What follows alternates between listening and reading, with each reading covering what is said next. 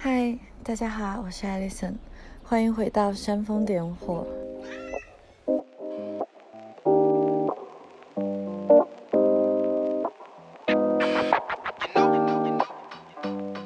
有一阵子没有更新了，那其实是因为我在这一段时间突然接触到了一个比较，也不能说新鲜的话题，但是对于我个人来说，它确实是一个打个小引号的新鲜事。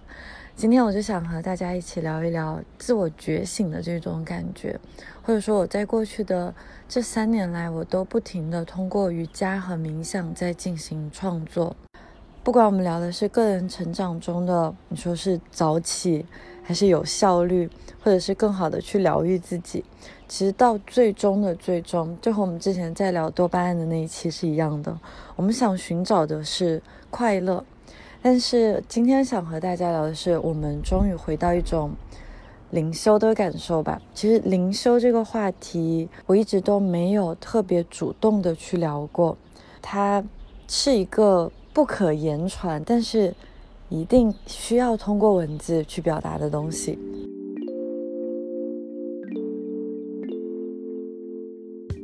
今天我们是从活在当下第一次打开灵修的这个话题这个系列吧，因为我本来是想在一期当中和大家。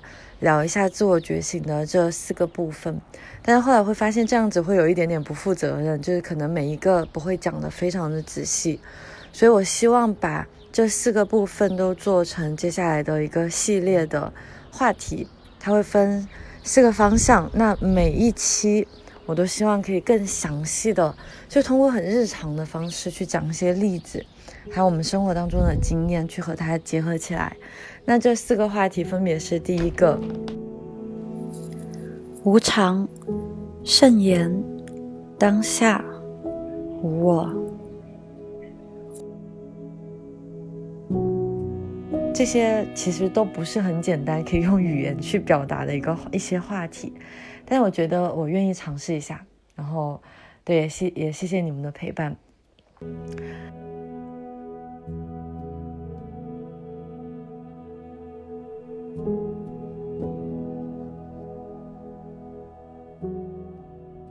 今天的内容是我在冥想两年之后，对当下、对现在的一些感受，想和大家用音频的方式分享一下，也算是打开我们接下来灵修这一个系列觉醒这个话题的一个影子吧。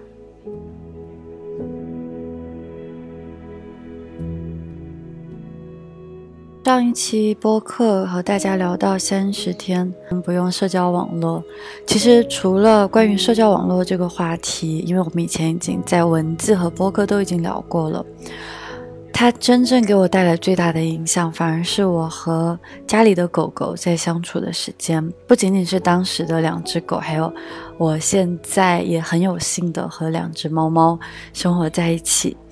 嗯，这个当然是旅居生活的一些奇妙的地方，那我也很感激。我觉得最有趣的是在和他们的相处之中，让我真真切切的感觉到了什么叫要活在当下。猫猫狗狗或者这世界上所有的动物，它们都生活在此刻。其实这也是一个不言而喻的道理，我们从小就知道的。但是在和他们相处之间，因为我们并不是他们的主人，我们是陪伴着他们的路人，应该这样描述。但是他们也全情的投入和我们在一起的时间当中，我会觉得特别的感动。我当时我也会去搜索一下，哎，那狗狗会不会去想念它的主人之类的？会发现，不管是狗狗、猫猫，或者现在因为我局限的在聊。宠物，但其实我觉得是所有的动物，野生动物都是这样的。昨天刚刚看了我的章鱼老师这部纪录片，真的非常非常一万个推荐。我已经很多年没有看到过这么棒的纪录片了。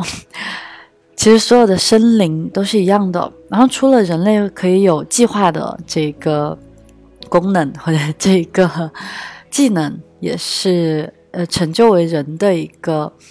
我们之前聊过前额皮质的功能，对不对？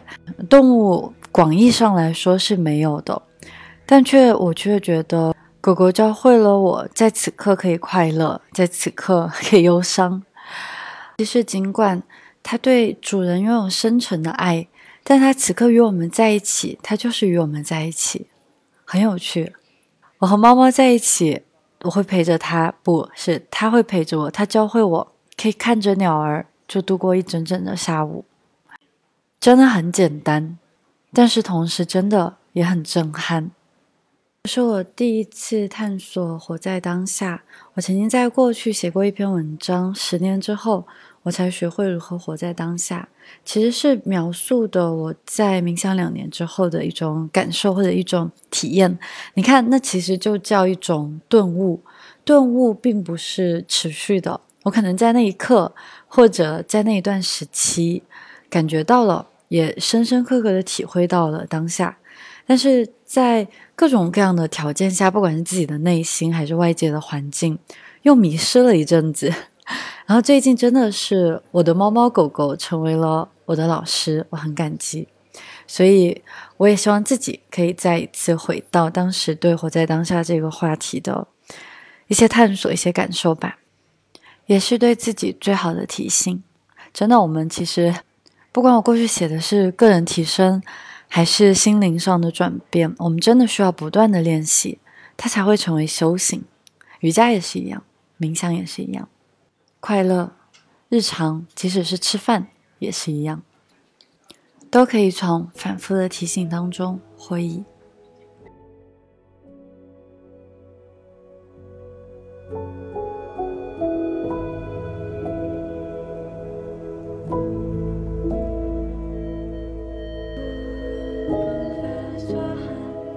觉得冥想它最大的作用就是帮助我们活在当下。那当我们在冥想的时候，我们都在想些什么？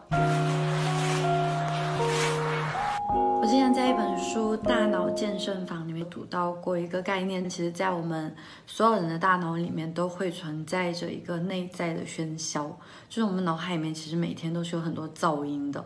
那我们能不能够集中注意力，就在于我们的大脑能不能够隔离掉那个噪音。其实是我们脑细胞在自发活化的一个过程。所以冥想带来一个非常重要的作用，就是我们可以在某种程度上来说隔离掉这些噪音。其实我一开始在练习冥想的时候，就总会觉得，哎，我好像一直在想其他的事情。或者头脑里面经历的这一段东西，它就叫做冥想嘛。首先是冥想是一种什么样的感受啊？我们知道冥想是我坐在那里静坐，对不对？由旁观者来看，是我什么都没有做。那冥想真正发生在什么时刻呢？我们都知道，我们就坐在那里什么都不想的时候是很困难的。所以，当我们在说冥想是什么都不想的话，它其实是非常错误的一种表述。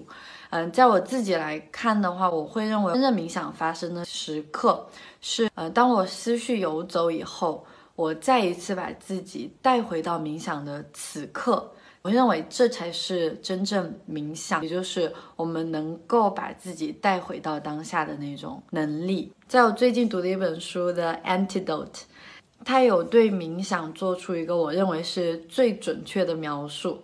其实我们在做冥想的时候，我们在做一些类似于灵修的体验的时候，我们其实不是为了逃避忧伤。